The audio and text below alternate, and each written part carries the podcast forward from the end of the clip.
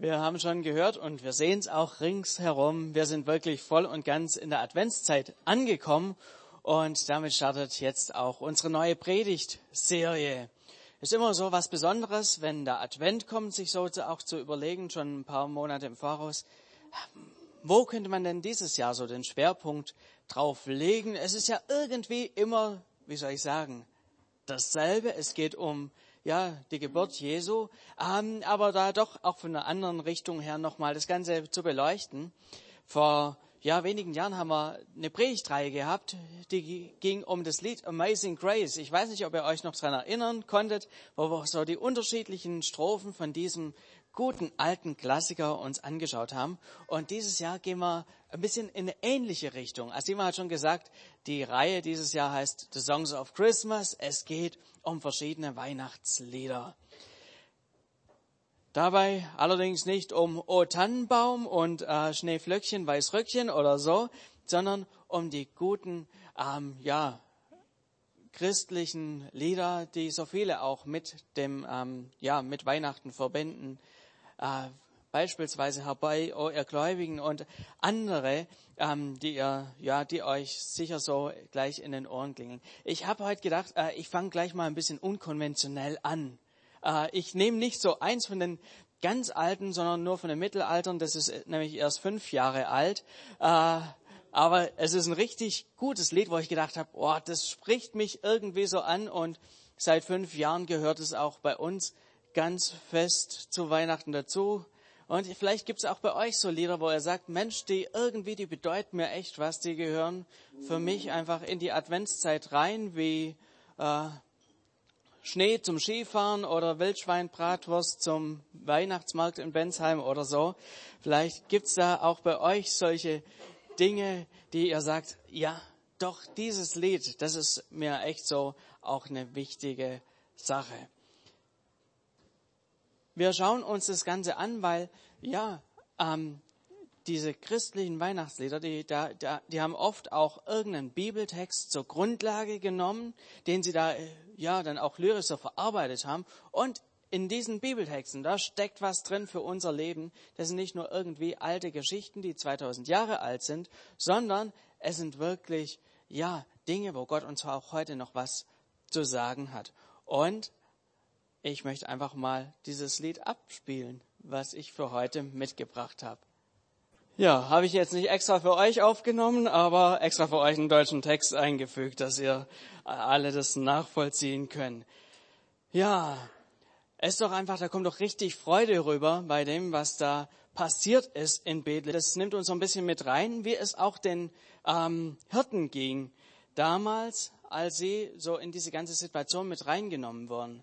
Es war ja so, sie waren draußen bei ihren ähm, Schafen und Plötzlich haben sie dann eben an diesem Abend, als Jesus auf die Welt gekommen ist, ähm, ist ein Engel zu ihnen getreten und hat ihnen bo frohe Botschaft so verkündigt, dass ihr ersehnter Retter, der Messias, gekommen ist und dass er eben in Bethlehem zu finden ist. Und dann haben plötzlich diese ja, himmlischen Chöre angefangen zu singen und ja, haben Gott groß gemacht.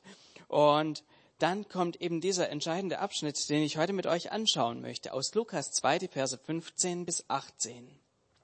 Da heißt es, da sagten die Hirten zueinander, kommt, wir gehen nach Bethlehem. Wir wollen sehen, was dort geschehen ist und was der Herr uns verkünden ließ.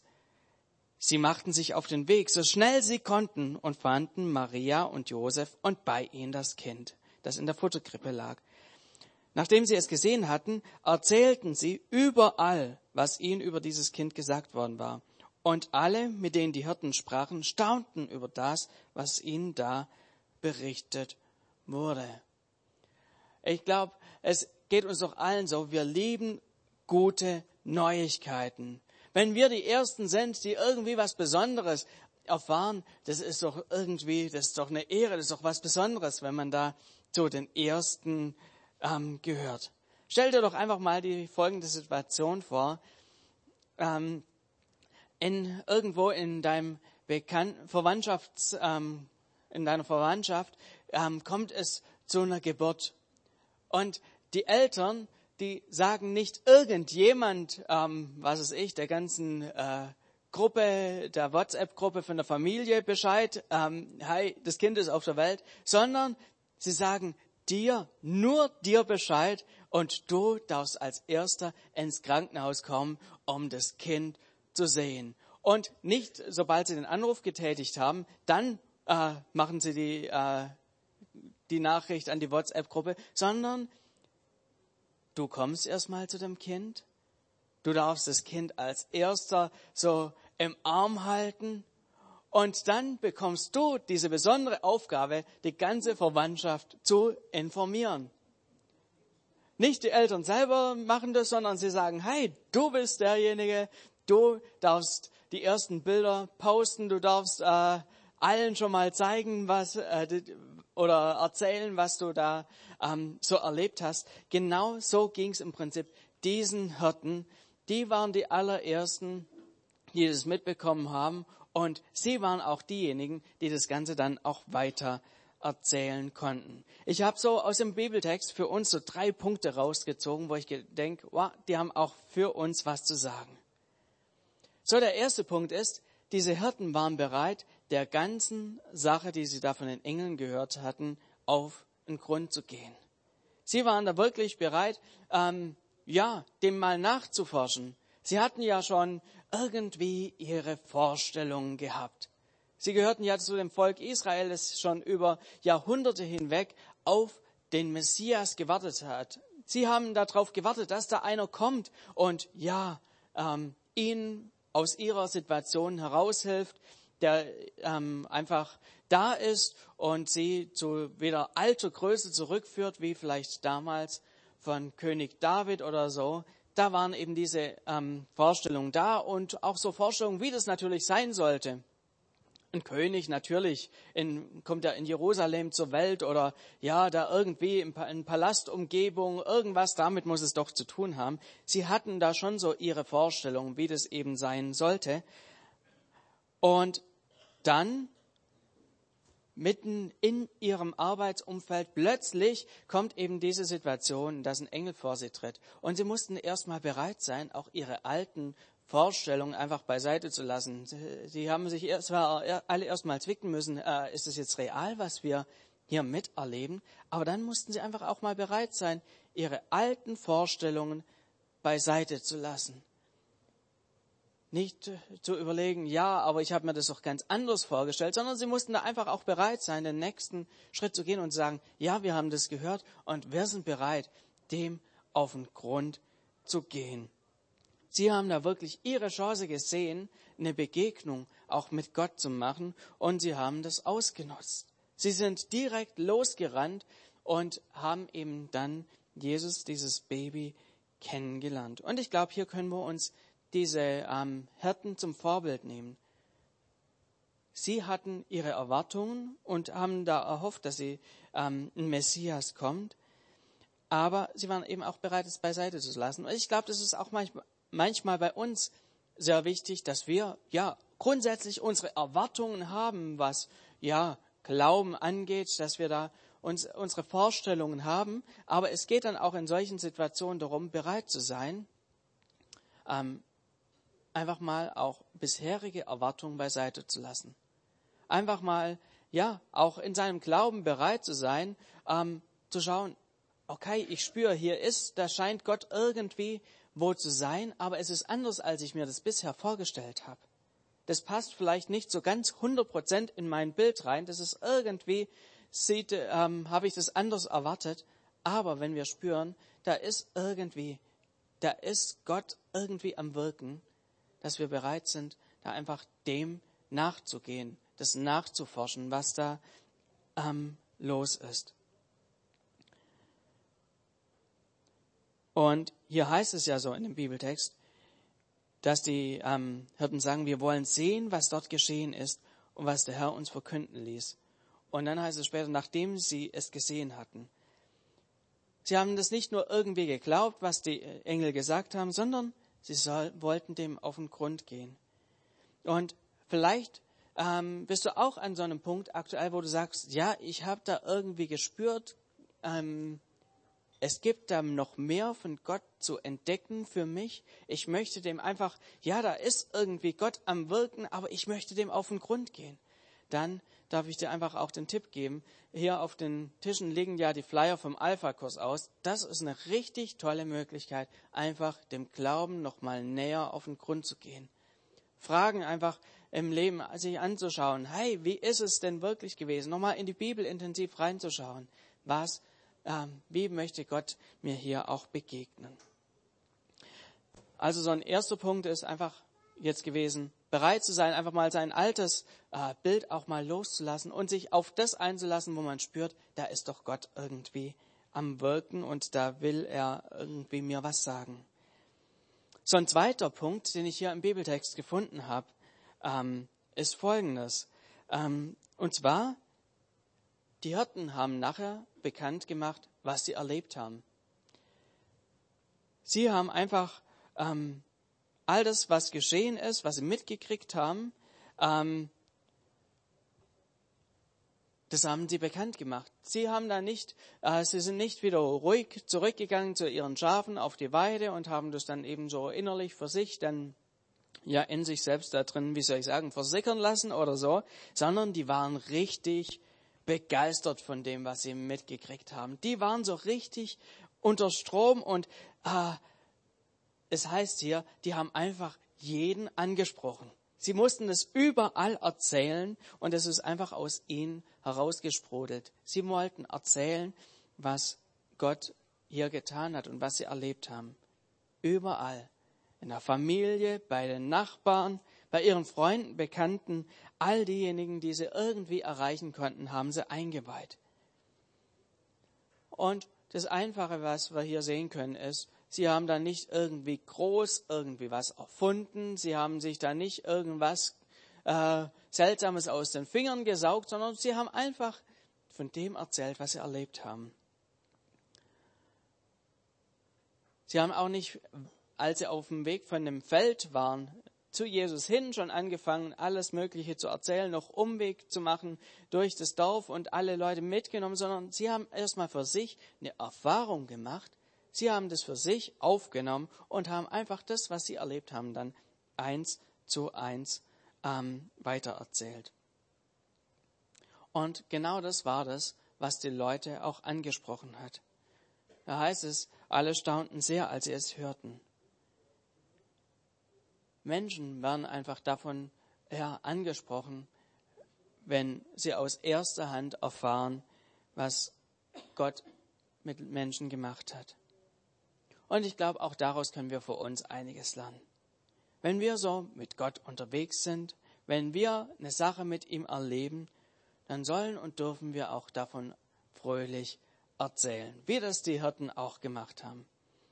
Und das Entscheidende dabei ist, dass wir einfach das erzählen, was wir mit Gott erlebt haben. Es geht nicht darum, was andere mit Gott erlebt haben, nicht irgendwelche Heldengeschichten, auch nicht in erster Linie irgendwelche schwierige theologische Themen, sondern es geht einfach um das, was habe ich mit Gott erlebt. Und ich glaube, das spricht Menschen an, das wird Gehör finden. Und das sollte uns allen Mut machen, wirklich ganz offen, ehrlich mit unserem Glauben umzugehen. Und vielleicht fragst du dich, ja, was habe ich denn schon zu erzählen? Ich glaube, da müssen wir einfach ganz ehrlich sein. Manchmal geht es einfach darum, hey, ich habe eine Gemeinde gefunden. Hey, die, da spüre ich einfach, wenn ich da im Gottesdienst bin, da ist Gott da. Ich habe eine Gemeinde gefunden. Da fühle ich mich zu Hause. Ich habe was gefunden, da kann ich für mein Leben profitieren. Und es müssen da wirklich nicht die großen Sachen sein, sondern einfach die Dinge, die ganz ehrlich sind. Und auch das ist eine tolle Sache. Einfach, wenn Menschen erfahren, es gibt eine Gemeinde, die lebendig ist. Eine Gemeinde, die heute noch was zu sagen hat. Ich gehe ja selber noch vier Stunden die Woche in einem säkularen Beruf nach, äh, ähm, einfach um da auch so ein bisschen mitzukriegen, wie läuft es so in den Betrieben drin. Und ähm, was kann ich dort erzählen? Kann ich erzählen, ja, wir haben einen Gott, der Tote auferweckt? Äh, von der Bibel her gesehen auf jeden Fall, aber Menschen fangen da an, den Kopf zu schütteln. Ist doch ganz klar. Kann ich irgendwelche Heldenstories erzählen? Auch nicht. Aber ich kann erzählen, hey, ich bin Pastor von einer Gemeinde, wo alle Generationen mit drin sind, wo Leute gerne wiederkommen, wo wir glauben, einen Glauben leben, der einfach auch Einfluss auf den Alltag hat. Das ist doch, sind die Dinge, wo Leute ähm, anfangen nachzufragen. Und hier in diesem Bibeltext habe ich noch so einen dritten Punkt für uns heute. Die Menschen sind ins Staunen gekommen. Sie haben das gehört, was hier ähm, die Hirten erzählt haben. Und sie haben nicht angefangen, irgendwie die Hirten auszulachen. Sie haben nicht angefangen, ach, ihr seid doch verrückt und so weiter, sondern die Leute haben angefangen zu staunen. Sie haben die Hirten ernst genommen. Sie kannten die Hirten und wussten, ach, das sind doch unsere Nachbarn, die kennen wir, die wohnen hier auch in Bethlehem.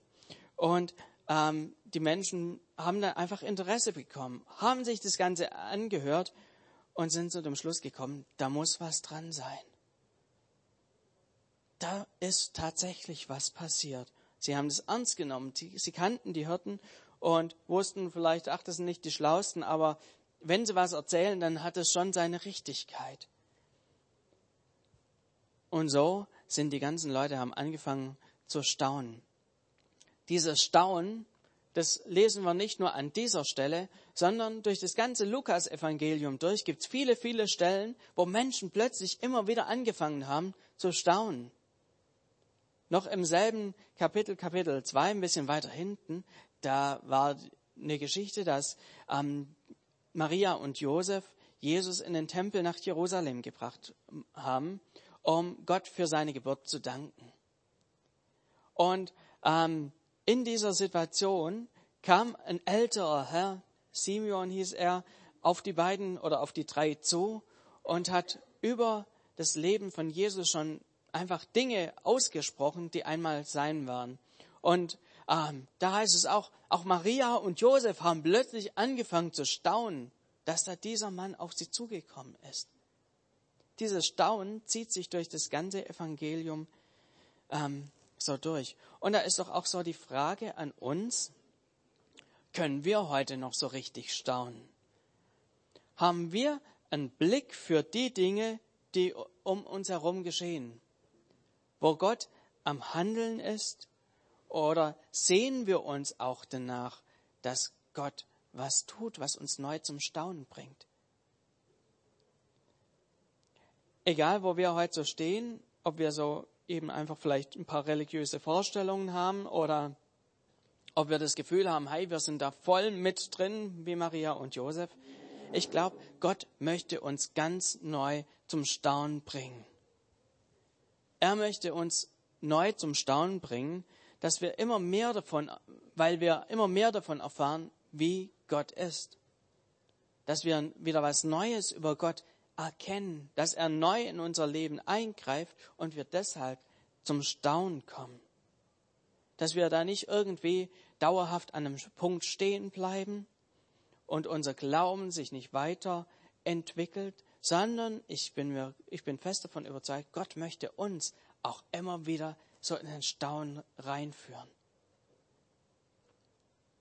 Und ich glaube, das ist wichtig, dass es wirklich auch für uns so ein Gebet wird.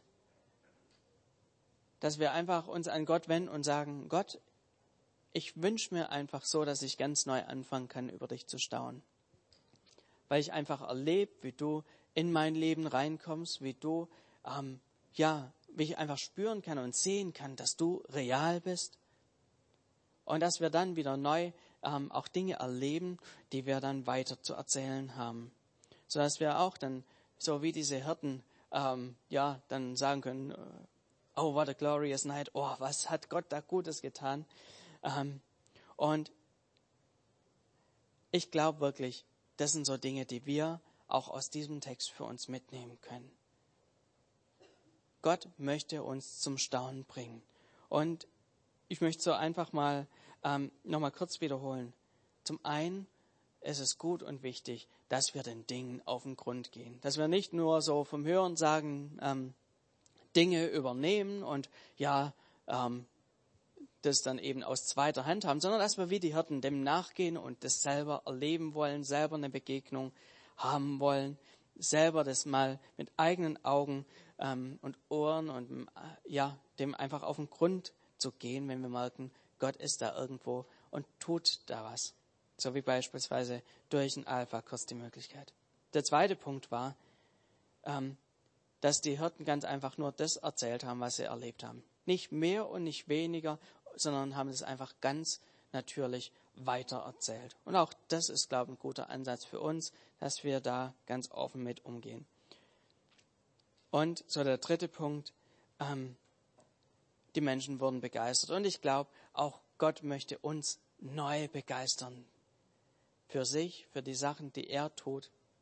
Lass uns das wirklich auch, ja, für uns zu einem Gebet werden dass wir da sagen, Gott, wirke du in meinem Leben. Ich möchte neu über dich und die Dinge, die du tust, in Staunen kommen. Ich bin mir sicher, wir haben einen Gott, der uns immer wieder neu überraschen kann und neu überraschen will.